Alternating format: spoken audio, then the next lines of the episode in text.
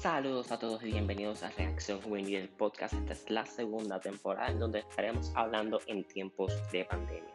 Les habla Julián Nazario y en el episodio de, de hoy estaremos, vamos a discutir el tema del racismo en los Estados Unidos y en Puerto Rico y sus efectos en las personas y sus comunidades. También vamos a estar explicando qué medidas tú puedes tomar para detener y ser parte del movimiento en contra del racismo. Ahora vamos a estar pasando a los datos.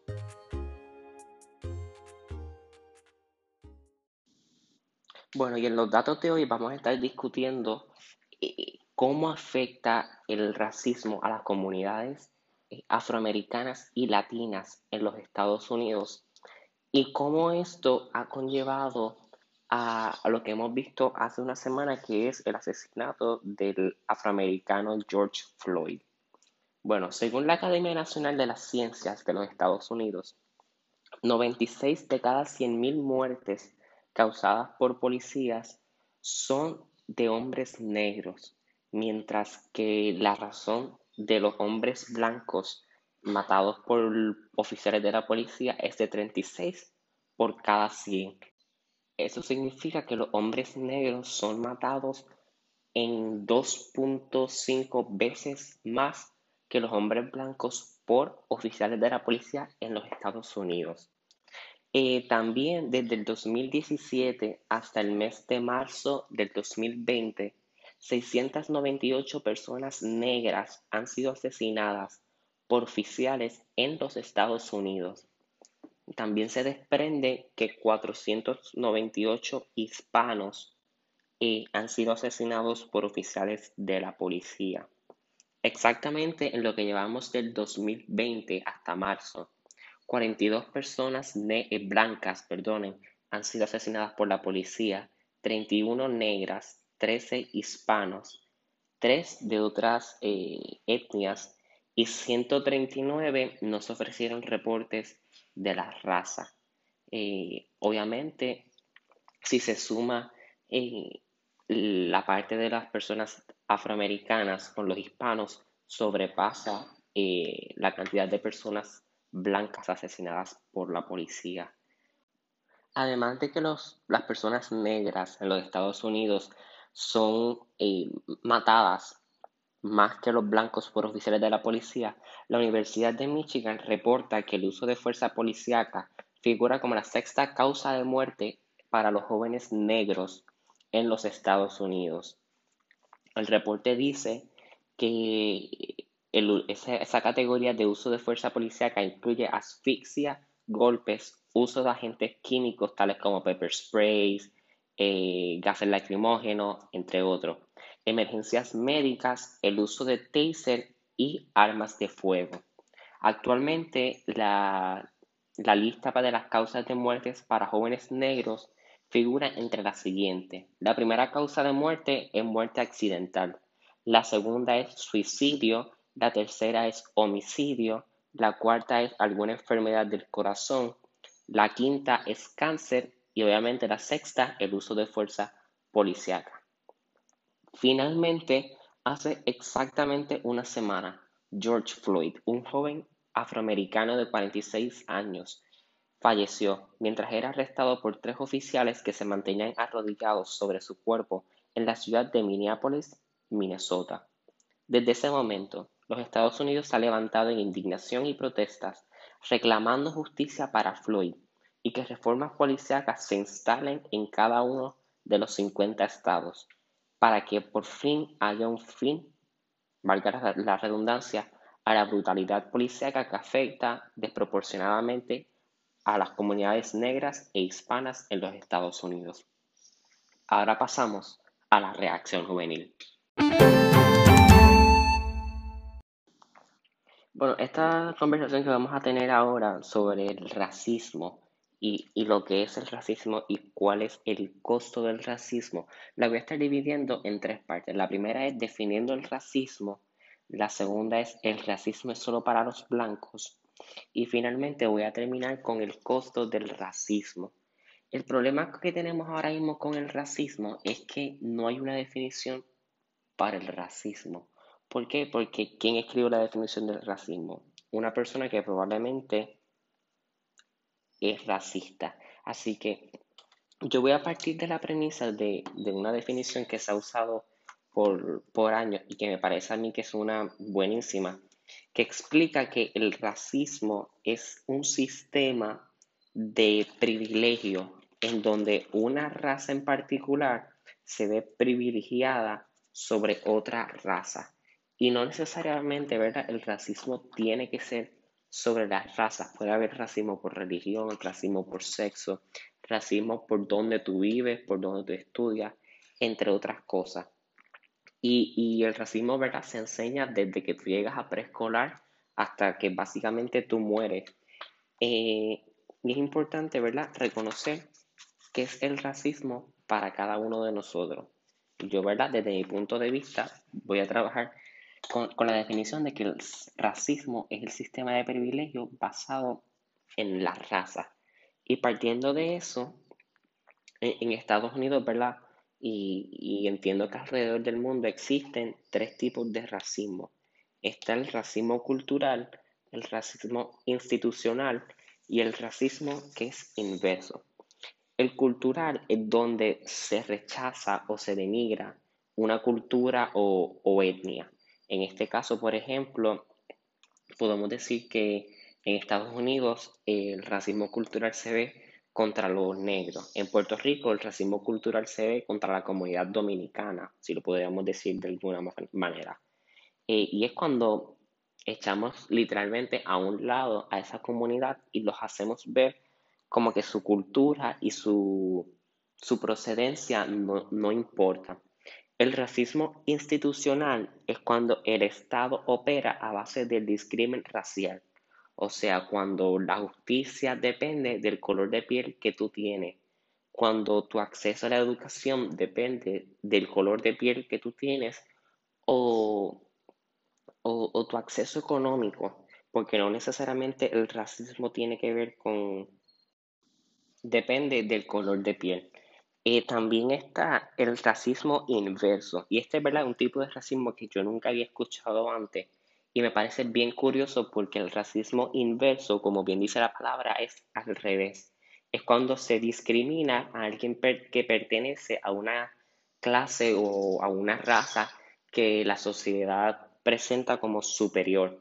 En este caso podemos decir, y voy a partir desde el punto de premisa que la sociedad que se que se privilegia en los Estados Unidos es la raza blanca y la que se desprecia es la negra, pues diríamos que el racismo inverso es cuando una persona negra discrimina racialmente a, una persona blanca.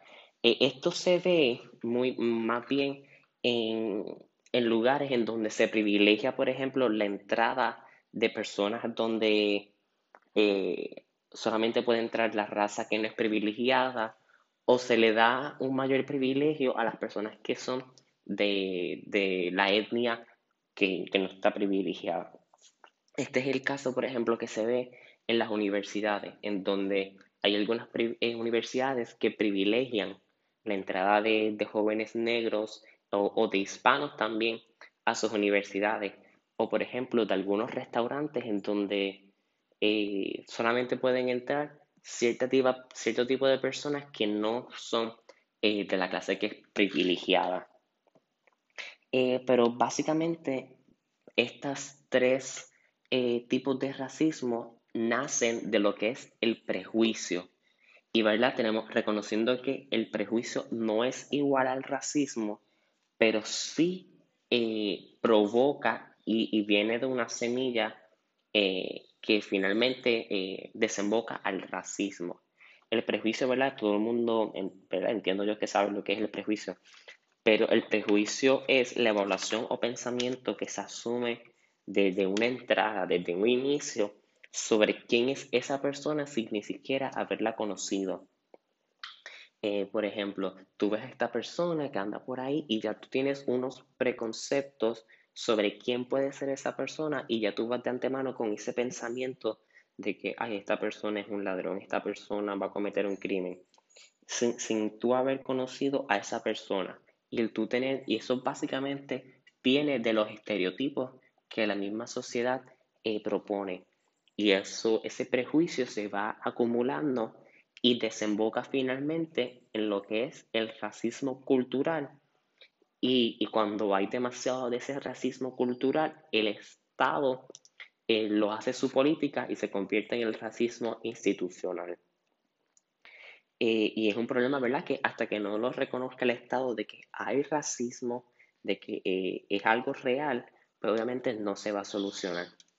Eh, otra cosa, ¿verdad? Que, que, estamos, que viene dentro del tema de la definición del racismo, es lo que podemos llamar el privilegio blanco, o en inglés lo que se conoce como white privilege, que es nada más y nada menos que los privilegios que una persona blanca tiene en, este sistema de desventajas y, de, y, ventajas en cuestión a la raza.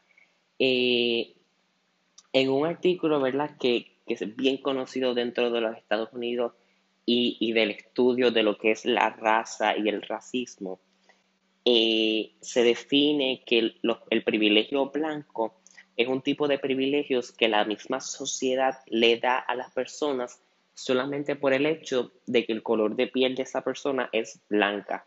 Son cosas, ¿verdad?, que esa persona no las pide, pero que más bien ya las tiene por, por default, por, por hecho, que serán por cierto.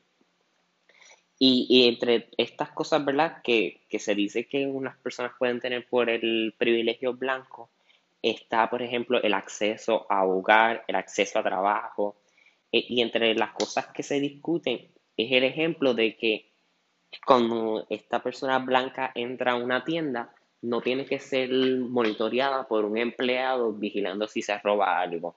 Eh, ella puede siempre, la persona puede hacer una cita en el beauty y va a tener los mejores productos de belleza y el mejor peluquero. y el peluquero va a tener todo el día, por así decirlo, para, ayudarla. También se dice que este privilegio blanco eh, ayuda, ¿verdad? En cierta manera a que por, ¿verdad? Y esto es hipotético, por yo ser blanco, pues mi hijo va a poder ir a la escuela y va a recibir la mejor educación eh, posible y, nadie va a discriminar y ni algún estudiante ni la maestra va a discriminar contra el nene o la nena, ¿verdad? Por ser simplemente blanco. Otra de las cosas que se reconocen con el privilegio blanco es que tu opinión no va a ser, eh, no va a tener un label que dice el punto de vista de la gente blanco. Y esto se hace, se dice, ¿verdad? Porque en Estados Unidos se reconoce mucho la opinión de las personas negras, de la opinión de las personas hispanas. Y tú lo miras, ¿verdad? Las encuestas que te dicen el voto del negro es tanto por ciento, la comunidad negra opina tanto, pero no se le dice la comunidad blanca opina esto, sino que se da por sentado que es la opinión de la comunidad blanca, pero no se le pone ese, esa etiqueta de que esa opinión es exactamente de la comunidad blanca. Y es una cosa, ¿verdad?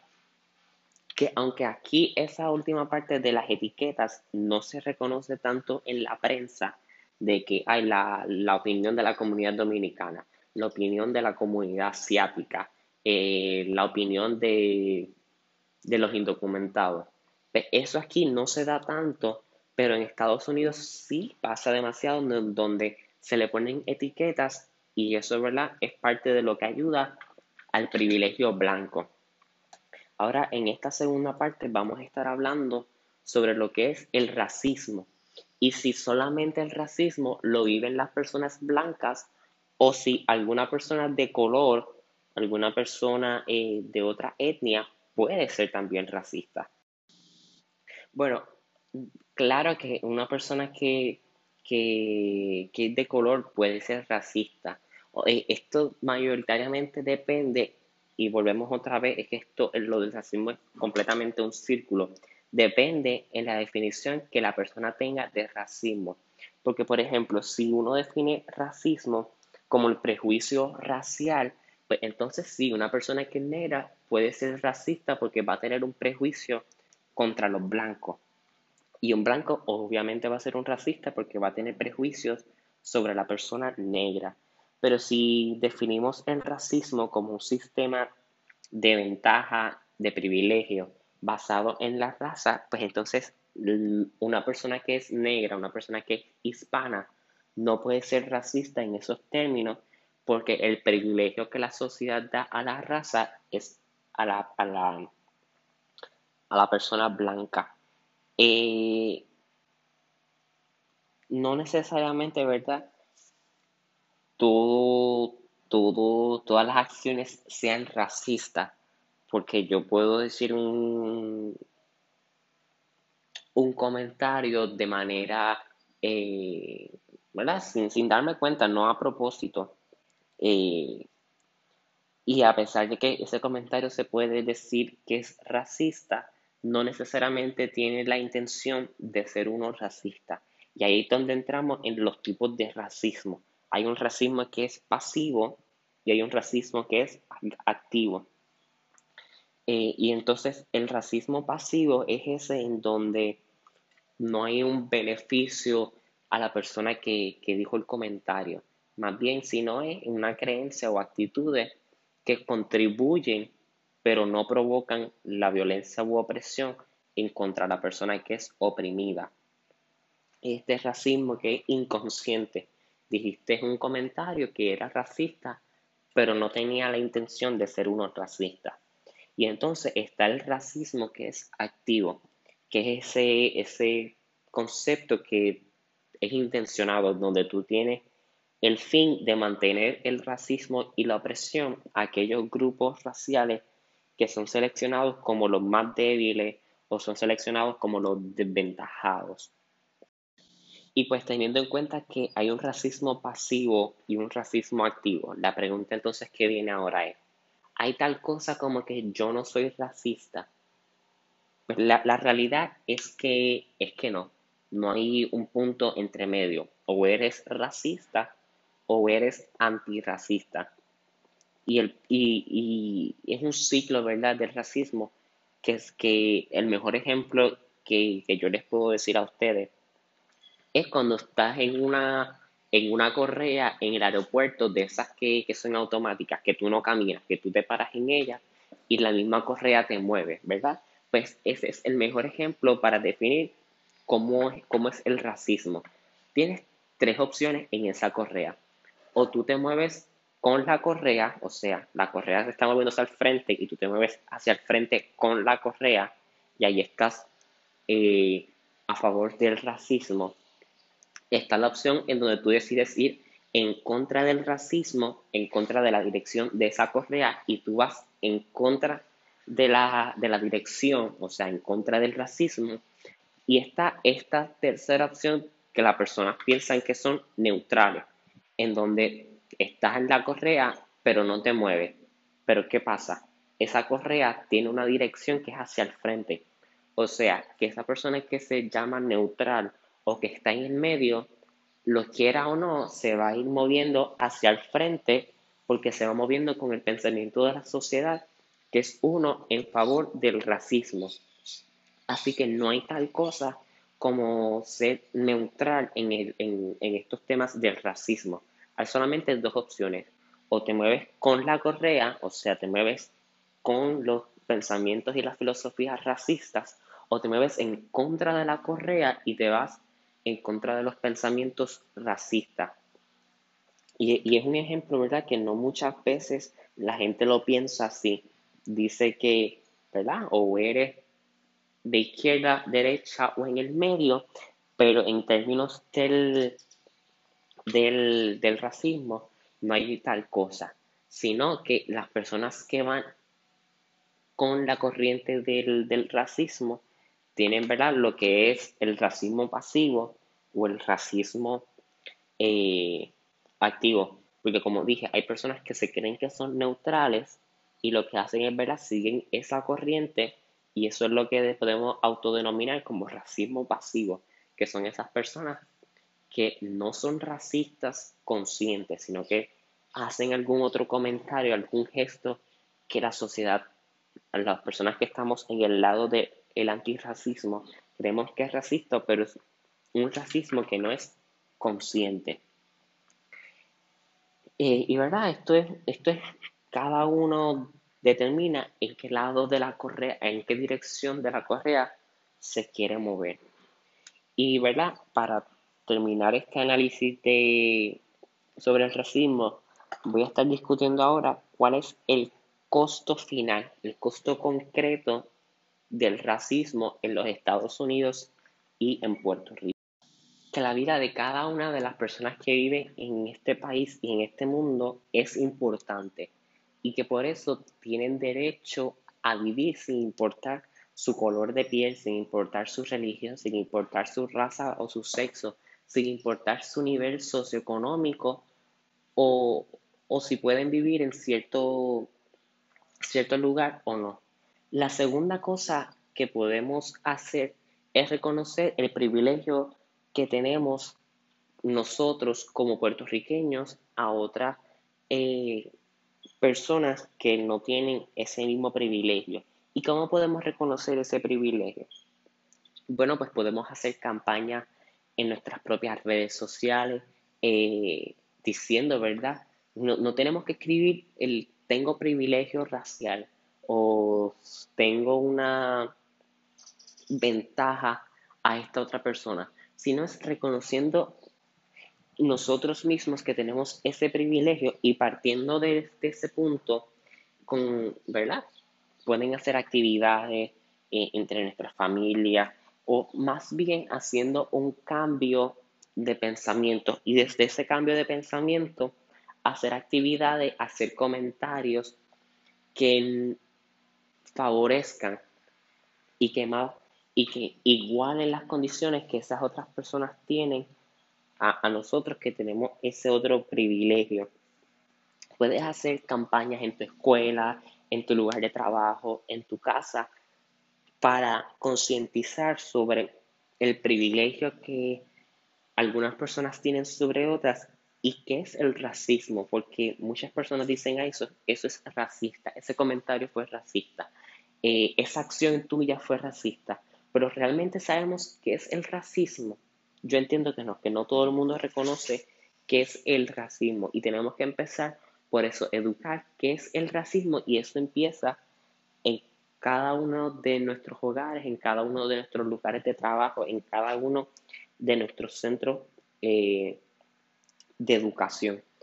Y, y, hay otra cosa, ¿verdad?, que pueden hacer y que, ¿verdad?, yo no, no, no auspicio directamente eh, ciertas organizaciones, pero hay personas, ¿verdad?, que se dedican a, hacer campañas a nivel más grande, eh, ayudar directamente a estas personas y se trata de donar a estas entidades eh, sin fines de lucro que ayudan directamente a estas comunidades desventajadas.